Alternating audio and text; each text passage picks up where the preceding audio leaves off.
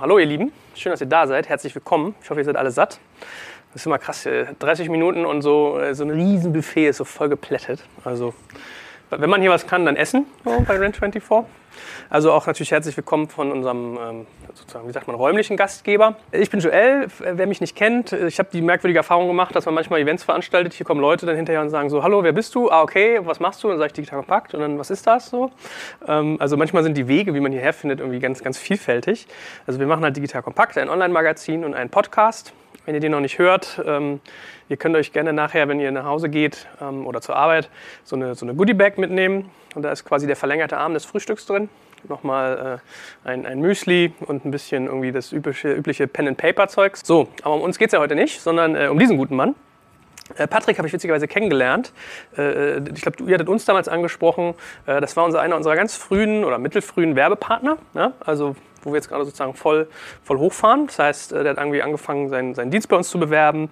Und ich habe mir das so angeguckt und dann haben wir irgendwie geschrieben, was wir noch so machen könnten. Und dann meinte ich so, ja, ist doch eigentlich ganz cool, Visualisierung von Daten, das interessiert auch voll viele. Und BI und, und, und Data Warehousing, das ist bei uns auch irgendwie so ein, so ein Deep Dive-Thema. Weshalb ich ihn gefragt habe, ob er nicht Lust hätte, sein Wissen aus dem schönen Stuttgart mal mitzubringen. Und wir müssen heute ein bisschen nachsichtig mit ihm sein. Er ist äh, gestern gerade aus Shanghai gelandet und ich habe gelernt, so der, der Jetlag, wenn man aus dem Osten kommt, ist härter als der aus dem Westen. Und ähm, genau, du sagst bestimmt gleich mal selber was zu der Firma, das kannst du am besten wiedergeben. Schön, dass du hier bist und ähm, vielen Dank. Let's go. Ja, vielen Dank. Äh, vielen Dank für die Einladung. Ähm, beeindruckende, beeindruckende Location und ich freue mich wirklich, ähm, dass ich heute ein bisschen was über ähm, Business Intelligence und Data Warehousing erzählen kann. Warum das Thema eigentlich ganz gut äh, beheimatet ist bei mir.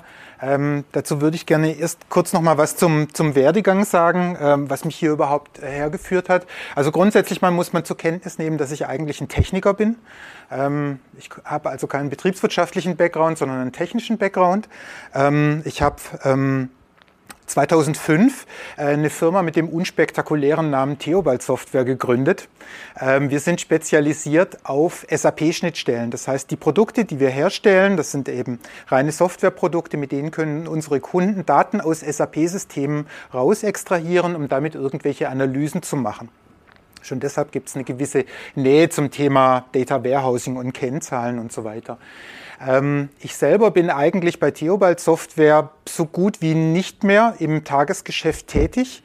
Ähm, sondern ich bin mittlerweile in der Rolle eines CTOs, eines ähm, äh, neu gegründeten Startups, äh, das es seit zwei Jahren gibt, mit dem Namen Peakboard. Das steht ja auch schön auf meinem Shirt drauf.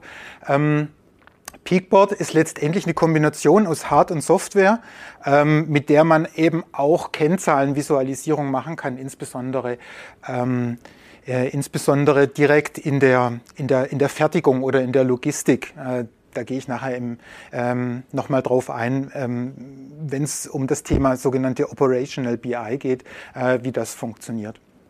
Gut, ich habe über das Thema SAP-Schnittstellen schon verschiedene Bücher geschrieben. Äh, deshalb ähm, steht hier auch nochmal Buchautor mit, in, mit auf der Liste. Das war allerdings alles im letzten Jahrzehnt. Die gibt es zwar immer noch auf Amazon zu kaufen, ich würde aber davon abraten.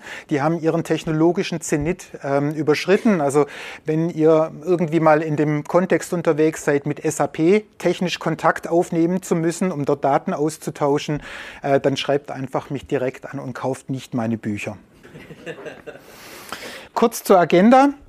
Ich würde gerne äh, ein bisschen was zur Theorie erklären, wie Data Warehousing funktioniert, wo fließen eigentlich, wo kommen die Daten her, wo fließen sie hin, was passiert dazwischen, ähm, was passiert dann ähm, am Ende damit, äh, warum macht man das überhaupt. Ähm, dann ist eine spannende Frage, welche Tools kann man verwenden es gibt eine Unmenge an traditionellen und an neuen Anbietern in dem, in dem Bereich der Datenanalyse. Das ist ein enormer Dschungel, da würde ich gerne was dazu sagen und auch gerne mal ein paar Empfehlungen aussprechen. Ähm, und dann habe ich zwei Praxisbeispiele mitgebracht, ähm, wo ich gerne mal erläutern würde, ähm, wie wir in der eigenen Firma eigentlich unsere Datenanalyse machen. dazu muss ich kurz äh, die Konstellation erklären. Wir haben wir sind also mit Theobald Software knapp 40 Mitarbeiter. Ähm, die 40 Mitarbeiter betreuen etwa 2600 Kunden, äh, die verteilt sind über 45 Länder. Wir haben noch eine Niederlassung in Seattle und eine in Hongkong. Also von der Konstellation her schon nicht ganz trivial. Ähm, und aus dem Kontext heraus habe ich eben äh, ein Dashboard mitgebracht, ähm, wo mal die ähm, Umsatzzahlen gegen die Umsatzplanzahlen gespielt werden. Und da würde ich gerne äh, was dazu erklären, wie wir das praktisch tun. Das ist dann praktisch der, ähm, der, letzte, der letzte Part äh, von der Session. Ansonsten, wenn jemand zwischendurch eine Frage einfällt, dann unterbrecht mich einfach. Ähm, ich habe vorher gelernt, ich muss ein bisschen darauf achten äh, bei, bei Rückfragen, dass das alles in Ordnung geht mit dem Audio, das wir hier aufnehmen. Deshalb wiederhole ich dann die Frage, aber scheut nicht davor zurück, mal eine Zwischenfrage zu stellen. Das ist kein Problem. Das ist das einfachste Sheet, das man bauen kann, wenn es um Data Warehousing oder Business Intelligence geht. Wir haben auf der linken Seite, das ist hier ähm, unterschrieben mit ähm, Business Applications, wir haben auf der linken Seite Datenquellen. Ähm, diese Datenquellen sind alle möglichen operativen Systeme. In einer normalen Firma gehört da zum Beispiel eine Finanzbuchhaltung dazu. Es gehört ähm, je nach Geschäftsmodell ein Logistiksystem dazu, wo irgendwelche ähm, Auslieferungen damit gemanagt werden. Ähm, da kann auch eine Webseitenstatistik dazugehören. Ähm, und äh, in einem, in einem digitalen Kontext gibt es mit Sicherheit noch andere, andere Lieferanten. Ähm, geht runter bis zum Logfile von irgendwelchen Servern oder ähnliches. Das alles sind, sind Datenlieferanten. Dann ist es so, dass man ähm, Datenanalyse üblicherweise nicht auf den operativen Daten macht, aus bestimmten Gründen, sondern die eigentliche Datenanalyse, dazu sammelt man die Daten ein in einem sogenannten Data Warehouse. Ähm, der Begriff hat sich mittlerweile etabliert. Ähm, üblicherweise geben eben diese, äh, diese Datenquellen, diese Business Applications, äh, die liefern die Daten und ähm, die unterschiedlichen ähm, Systeme werden dann in dem Data Warehouse konsolidiert ähm, und, und fortgeschrieben. Die nächste Schicht in diesem Spiel ist dann das eigentliche Dashboarding, wo ich aus diesen Daten aus dem Data Warehouse eben äh, eine echte Visualisierung baue. Das können Diagramme sein oder ähnliches. Da ähm, gehen wir gleich nochmal im Detail drauf ein. Dieser Prozess des Abrufens aus den Quelldaten ähm, bezeichnet man im Allgemeinen als ETL oder als ELT. Das E, L und das T steht für Extract, Load und Transform. Die Idee dahinter ist, ähm, dass es im Wesentlichen zwei Möglichkeiten gibt, diese Quelldaten dort in das Data Warehouse reinzuladen. Entweder man nimmt sich einfach die Rohdaten, spielt sie dort rein und bereitet sie im Data Warehouse dann für die Analyse auf. Das wäre ein Extract, Load, Transform.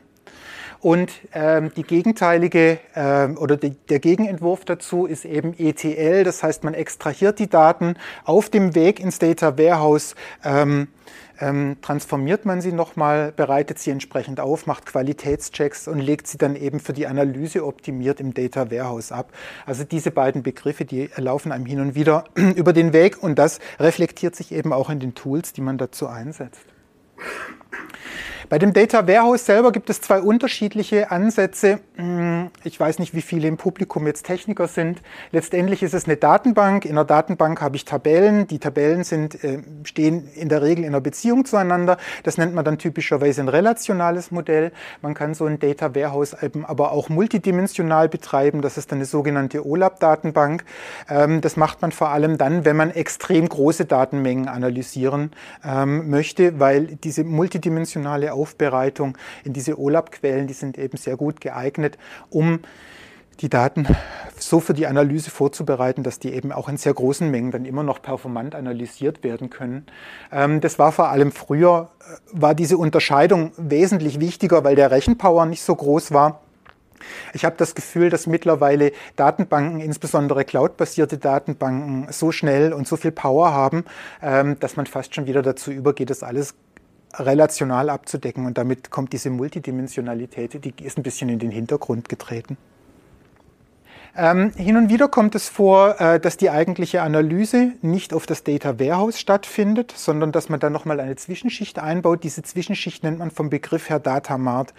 Das findet man vor allem in großen Firmen. Kann man sich zum Beispiel vorstellen, wenn eine Muttergesellschaft von einem, von einem großen Konzern eben so ein, so ein relativ großes Data Warehouse vorhält und eine eigene, eine, eine einzelne Landesgesellschaft möchte eine Analyse machen, dann ist es gescheiter, diese einzelne Landesgesellschaft lädt sich diese Daten, die sie betreffen, selber in den sogenannten Datamart runter und ähm, macht dann die Analysen eben direkt auf diesem Datamart und nicht auf dem Original Data Warehouse. Das ist vor allem dann relevant, wenn wir ein Rechteproblem haben. Also wenn ich zum Beispiel nicht möchte, dass die französische Tochtergesellschaft die Verkaufszahlen der italienischen Tochtergesellschaft sieht, ähm, die aber trotzdem entsprechend flexibel ähm, reagieren wollen, dann, dann würde ich äh, den Franzosen eben das als Datamart anbieten und dann können die damit machen, was sie möchten.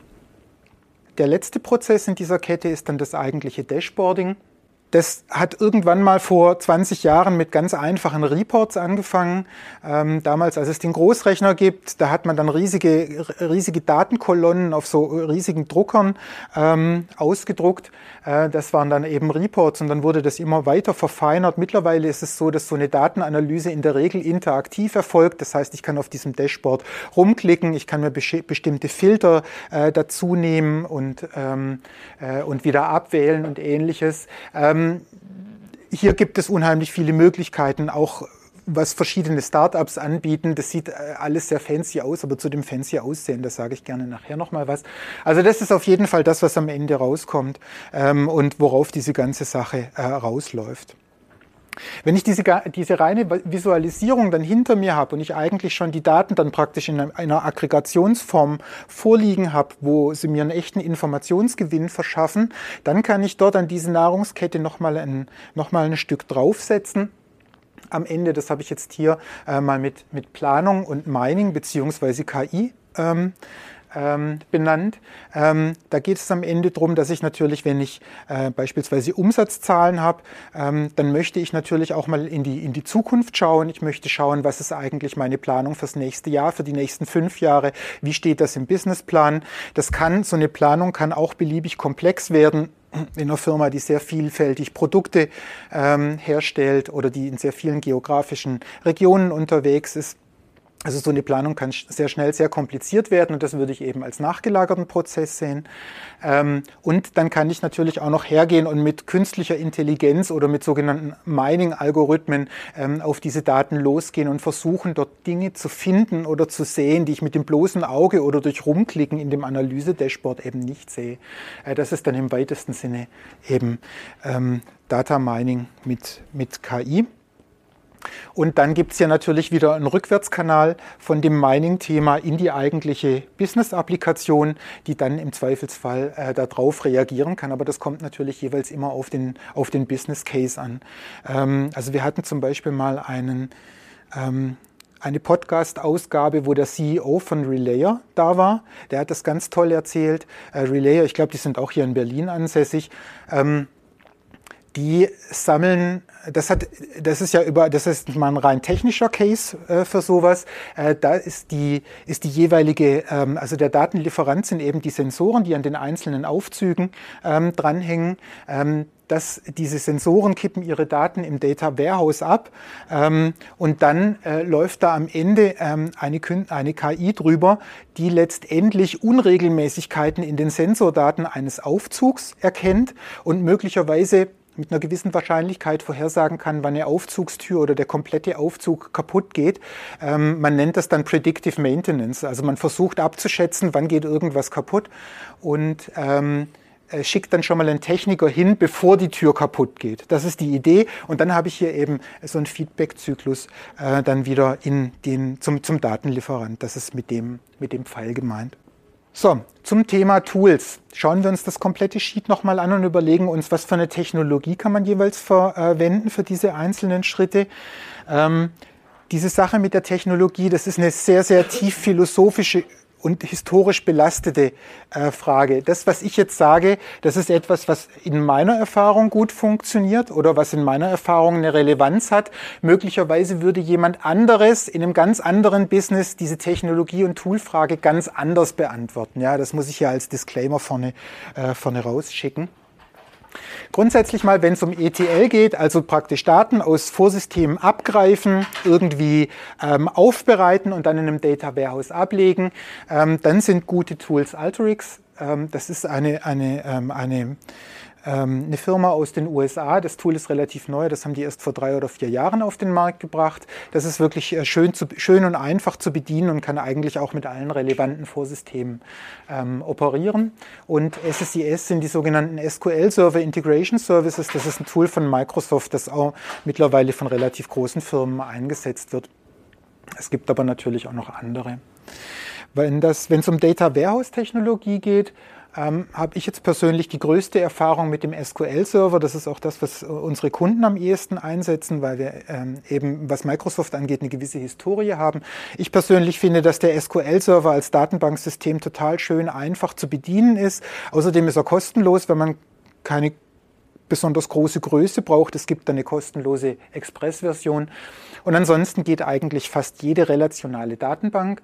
Ähm, wenn es um extrem große Datenmengen, also gerade so Sensordaten, wo wirklich sehr große Datenmengen zustande kommen, dann würde ich irgendwas von Amazon empfehlen, Amazon Redshift oder eben klassischerweise Oracle-Datenbanken oder andere Platzhirsche im, im relationalen Bereich. Ähm, was die Visualisierung angeht, ähm, benutzen wir persönlich ClickView. Das ist auch das, was ich nachher als Beispiel zeige. Ähm, ansonsten gibt es aber da gerade in dem Visualisierungsbereich wahnsinnig viele Player. Das gibt es zum Lokal installieren und das gibt es auch cloud-basiert. Ähm, das ist also fast unüberschaubar, äh, was es da an Anbietern gibt. Ähm, Tableau habe ich noch hier mit aufgeschrieben, weil das irgendwie, das scheint gerade so ein, so ein Player zu sein, der sehr stark im Kommen ist, ähm, weil die auch schick sind. Und ansonsten gibt es auch für das Frontend eine wunderschöne Lösung von Microsoft, die heißt Power BI und ist bis zu einem gewissen Grad auch kostenlos. Kann man direkt bei Microsoft runterladen, dieses Power BI Desktop und dann einfach mal ein bisschen rumspielen. Das wären also so meine persönlichen Empfehlungen. Wenn ich bei Null anfangen würde, also wenn ich noch überhaupt nichts hätte, ähm, ich würde, mit, äh, ich würde mit Power BI ins Rennen gehen. Also da ist meines Erachtens die Lernkurve am, am, am stärksten. Dort findet man das meiste Material. Ähm, das ist, glaube ich, eine, eine, eine, schöne, eine schöne Sache, wo man sehr schnell Erfolge sieht. Wenn es dann, um, ähm, dann um, um den nachgelagerten Schritt geht, also um die Planung, einfache Planung, also wenn ich mir jetzt einfach nochmal angucke, wie viel Umsätze mache ich mit ein paar Produkten über ein paar Regionen verteilt, dann macht man das typischerweise mit Excel. Also das mit dem Planungstool zu machen, ist total übertrieben. Excel ist da total gefährlich und Excel hält am Ende sowieso die Welt zusammen. Also das kann ich nur weiterempfehlen. Ähm, wenn es ein bisschen komplizierter wird, wenn ich dann in der Planung auch wirklich einen Prozess brauche, wo ich dann nochmal vom Vorgesetzten eine Planung abrufen lassen muss oder wo ich wirklich ähm, äh, Planungsangaben von vielen Leuten einsammeln und aggregieren muss, dann würde ich ein Planungstool empfehlen. Ähm, da gibt es zum Beispiel eins, das heißt einfach nur Board. Das ist ein Schweizer Hersteller, mit dem wir auch eine Kooperation haben. Ähm, das ist sehr gefährlich und auch einleuchtend von der Bedienung her.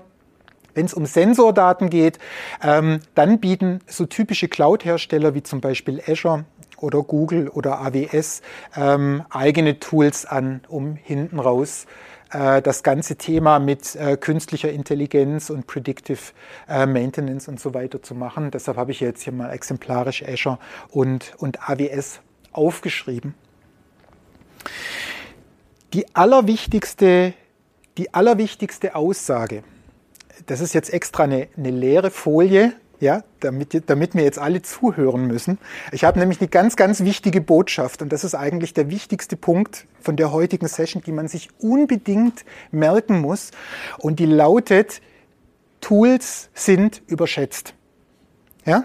Also jeder Toolhersteller ist ja der Meinung, dass er das Beste und Größte und Schönste ist und dass nur mit seinem Tool das Business wächst und so weiter. Das ist meine Erfahrung und ich habe jetzt wirklich viel Erfahrung in dem Bereich, ähm, auch mit Kunden unterschiedlichster Größe. Das ist meines Erachtens nur ein sekundärer Punkt, die Sache mit den Tools. Das Allerwichtigste ist, ich muss wissen, was ich will. Ich muss das Business verstehen. Ich muss verstehen, was steckt eigentlich hinter so einer Kennzahl. Wie kommt die zustande? Warum wird die so berechnet? Das muss nachvollziehbar sein und ich muss mich darum kümmern. Das ist das Allerwichtigste. Also ähm, nach Nachdenken schlägt das Tool. Das ist äh, ganz wichtig und deshalb habe ich jetzt diesem, ähm, dieser Sache auch eine eigene, äh, eine eigene Folie gewidmet. Generell muss man sagen, äh, dass dieses Kennzahlendenken, ich hatte das hier jetzt explizit sogar mit, mit Kultur bezeichnet auf der Folie, dass dieses Kennzahlendenken und dieses Gefühl für Kennzahlen und das kontinuierliche Arbeits, äh, Arbeiten an Kennzahlen ist meines Erachtens auch eine Sache, die ganz tief in die Firmenkultur reingehört. Und ich finde, gerade wenn man ein Startup ist und sowieso eigentlich auch tausend andere Sachen zu tun hat und mit tausend anderen Problemen zu kämpfen, gerade dann sollte man sich sollte man unbedingt das mit den Kennzahlen auch noch mal angehen. Das ist nämlich nichts, was man eben so in einem sechs Wochen Sprint mal eben aus dem Boden stampft. Ja?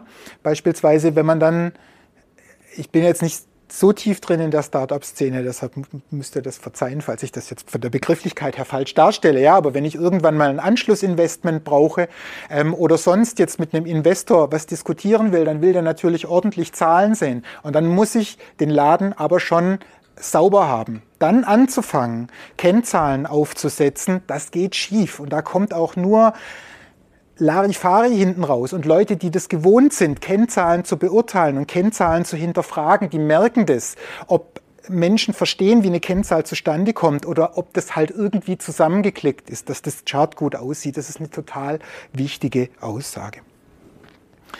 Gut, wir kommen jetzt mal zu einem schönen Beispiel. Das ist ähm, das ist jetzt praktisch von uns selber. Ähm, kurz nochmal zur Erklärung. Also wir verkaufen ähm, Lizenzen von unseren Produkten. So eine Lizenz kost, kostet zwischen 1000 und 20.000 Euro. Das kommt darauf an, was für ein Produkt sich der Kunde aussucht. Ähm, wir haben zwei Niederlassungen, das hatte ich schon gesagt. Äh, 2600 Kunden verteilt über 45 Länder. Und ähm, dadurch haben wir natürlich die Situation, ähm, dass sich zum Beispiel dass zum Beispiel Lizenzen zwischen einzelnen Firmen verrechnet werden müssen. Ich muss das kurz erklären. Ähm, um, Umsatz ist natürlich eine extrem wichtige Kennzahl. Und eigentlich vordergründig würde man jetzt sagen, natürlich, Umsatz ist Umsatz, da gibt es jetzt nicht, nicht besonders viel zu diskutieren. Das ist aber so ein typisches Beispiel, wo es sehr viel zu diskutieren gibt. Ich mache ein Beispiel. Ein Kunde in Kanada kauft sich bei uns für 10.000 Euro eine bestimmte Lizenz. Dann kriegt er eine Rechnung von der Niederlassung in Seattle über 10.000 Euro. Diese Lizenz muss die Niederlassung in Seattle natürlich kaufen bei der deutschen GmbH. Dafür bezahlt sie 34 Prozent des Lizenzumsatzes. Das heißt, ähm, wir stellen, wir als deutsche GmbH stellen der amerikanischen Firma 34 Prozent, also 3.400 Euro von den 10.000 Euro in Rechnung. Dann ist da noch ein kanadischer Partner involviert, der gerne eine Provision haben will, weil er den Deal eingefädelt hat. Nehmen wir mal an, der kriegt 20 Prozent Provision. Das wäre so ein üblicher Provisionssatz. Das heißt, der schreibt dann aus Kanada eine Rechnung an die Firma in den USA über 20 Prozent was ist jetzt eigentlich der Umsatz? In der amerikanischen Buchhaltung stehen 10.000 Euro Umsatz. In der deutschen Buchhaltung stehen 3.400 Euro Umsatz. Wenn, wenn jetzt jemand äh, auf die Idee kommt, naja, wir summieren einfach alle Umsätze der Konzerntöchter, dann bleiben irgendwann mal 3.400 Euro Umsatz übrig und das hat überhaupt gar nichts mit der Realität zu tun, ähm, weil nirgendwo 3.400 Euro reingeflossen sind. Unsere Definition von Umsatz, und zwar nicht der buchhalterische, also der handelsrechtliche, ähm, sondern der, der für unsere Performance zur, äh, herangezogen wird, ist Umsatz, den wir nach außen machen, also 10.000 Euro, abzüglich aller direkten Verkaufsprovisionen. Das heißt, in unserem Tool, das die Performance darstellt, dort ist Umsatz in dem Fall mit 8.000 Euro drin. Das heißt, das, was auf der Rechnung draufsteht und das, was in unserem Performance-Tool drinsteht, sind eigentlich zwei unterschiedliche Paar Stiefel. Und das sind insbesondere zwei unterschiedliche Zahlen, wenn man die reine Buchhaltung und die Performance-Betrachtung äh, sieht. Und das ist ein schönes Beispiel, wo man wissen muss, wie kommt eigentlich so, ein, so eine KPI, so eine Kennzahl eigentlich überhaupt zustande. Schauen wir uns kurz an, wie sich das in einem konkreten Dashboard manifestiert.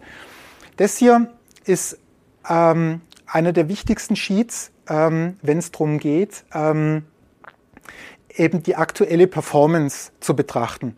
Ich erkläre das nochmal kurz für alle, die es ähm, jetzt im Moment nicht sehen können. Und zwar äh, letztendlich ist nach unten abgetragen äh, von 1 bis 12 die Monate, in denen wir uns aktuell befinden. Dann haben wir die ersten vier Spalten. Das sind die Umsätze von letztem Jahr. Also Total 2017 sind die Umsätze, die wir in den jeweiligen Monaten letztes Jahr gemacht haben. Dann kommen die nächsten vier Spalten, das sind die Umsätze, die wir dieses Jahr gemacht haben, also 2018, da ist dann hier die Summe dieser drei Spalten, das ist die vierte Spalte, ist die, Summen, ähm, ist die Summenspalte. Wir haben eine Planzahl, wir planen Umsätze nur ähm, auf Monatsebene für die komplette Firma. Das ist eine relativ unspezifische Planung, weil das liegt daran, dass wir es nicht besser schätzen können. Das heißt, wir schätzen voraus einfach nur einen Monatsumsatz. Der steht relativ glatt in dieser Spalte drin.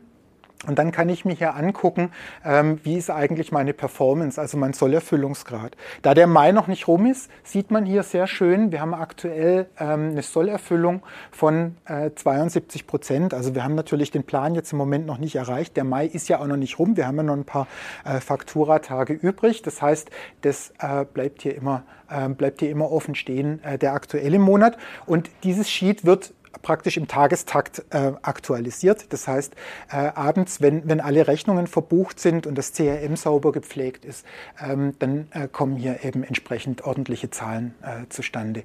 So, und in diesem Sheet hier reflektiert sich aber alles, was ich vorher schon über Umsatz erzählt habe. Ja? Das heißt, dort ist schon ähm, sind die Verkaufsprovisionen schon abgezogen und dort sind, ist die interne Verrechnung schon abgezogen. Das ist eben eine Umsatzbetrachtung, so ähm, wie wir es von der Performance-Seite, nicht von der Buchhaltung her betrachten.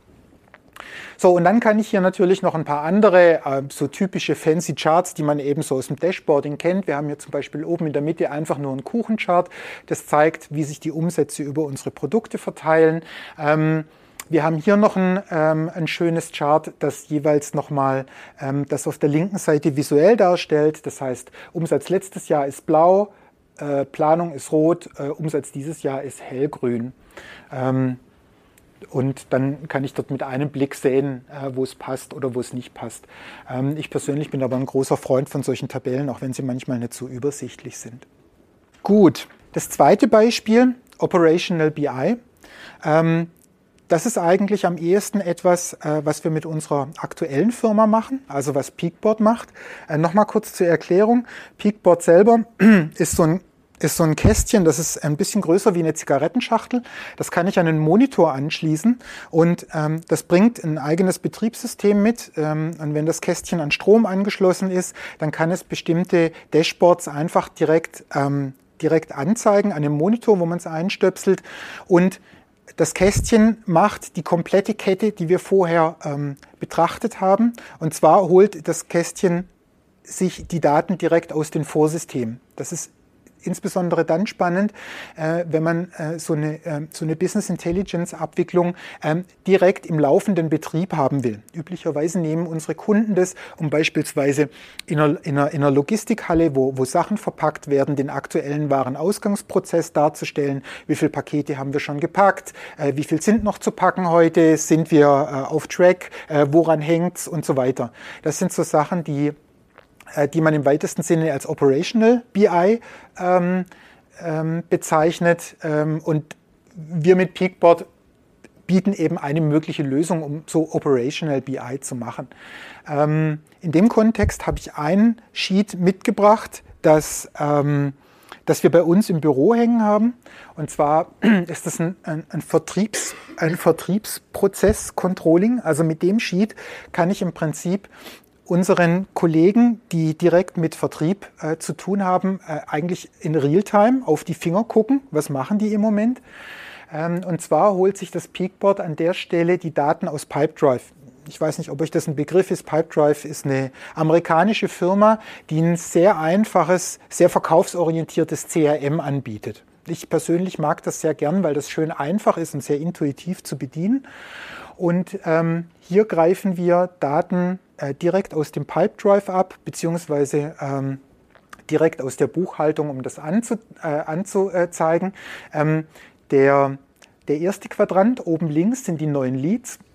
Neue Lead, ein, Lead entsteht immer dann, äh, wenn zum Beispiel jemand ähm, ähm, auf einer Messe uns seine Visitenkarte in die Hand drückt und sagt, äh, meldet euch mal bei uns, dann gibt es da einen Pipedrive-Eintrag ähm, und dann poppt es hier bei Leads 1 hoch. Das geht dann in diesen klassischen Sales Funnel rein, wo wir dann nachhaken beim Kunden, wo wir ihm Unterstützung anbieten, wo wir ihm eine Teststellung zusehen und so weiter.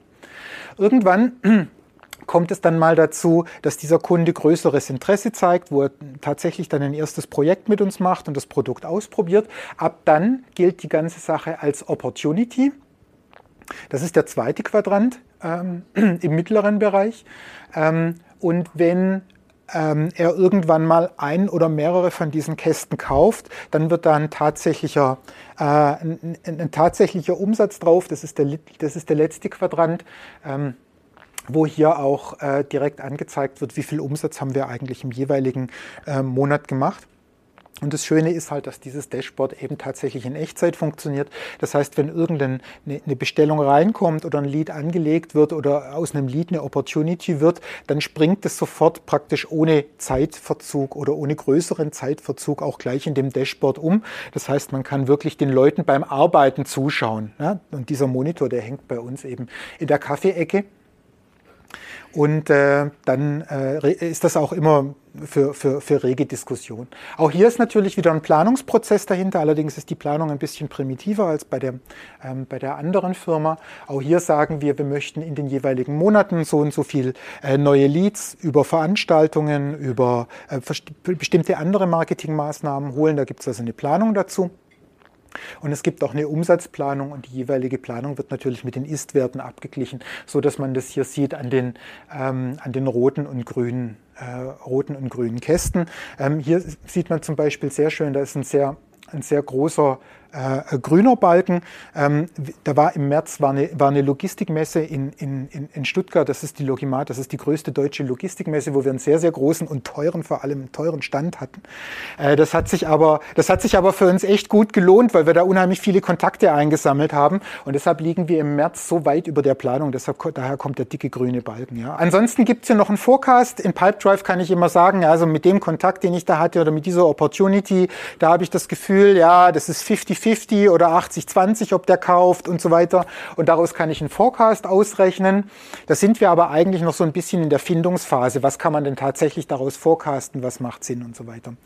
Und ähm, Ansonsten ähm, verlieren wir auch hin und wieder Kunden oder Opportunities, die stehen dann eben auf Lost und das wird dann entsprechend hier angezeigt. Aber die Botschaft ist die, dass es eben in Echtzeit erfolgt und dass es eben auch eine Art von BI ist ähm, und dass sich auch hier diese Kette aus Quellsystemen, ähm, Aufbereitung, Data Warehouse, wie auch immer das technisch aussieht und Visualisierung, das ist eigentlich gesetzt. Egal welches Tool ich einsetze, ich finde immer diese einzelnen Schichten, die da durchlaufen werden. Gut, von meiner Seite äh, wäre es das eigentlich. Wir haben uns ähm, angeguckt, wie funktioniert Data Warehousing und Business Intelligence im Allgemeinen. Ähm, was sind die eigentlichen Phasen, die ich dadurch laufe? Welche Tools kann ich dazu benutzen? Nochmal der Hinweis, dass Tools nicht so wichtig sind, wie zu wissen, was man tut. Und dann haben wir uns eben noch zwei schöne Beispiele angeguckt. Eins mit ClickView, das war das letzte, und eins mit Peakboard, das ist das, was wir, was wir hier sehen. Und ansonsten bin ich im Wesentlichen eigentlich mit meinen, mit meinen Folien ähm, am Ende. Ähm, ich habe hier vorsichtshalber nochmal meinen Namen hingeschrieben und meine E-Mail-Adresse. Ähm, ihr könnt mich gerne auf Xing oder auf LinkedIn äh, kontaktieren, wenn ihr irgendwelche Fragen zum Thema SAP habt oder falls ihr eine spannende Idee habt, wie man mit Peakboard kooperieren könnte. Ähm, oder wenn ihr mal in Stuttgart seid und zum Kaffee vorbeikommen wollt, ja, also es gibt mannigfaltige Möglichkeiten. Ähm, meldet euch einfach bei mir. Ich, ich beiß nicht. Danke.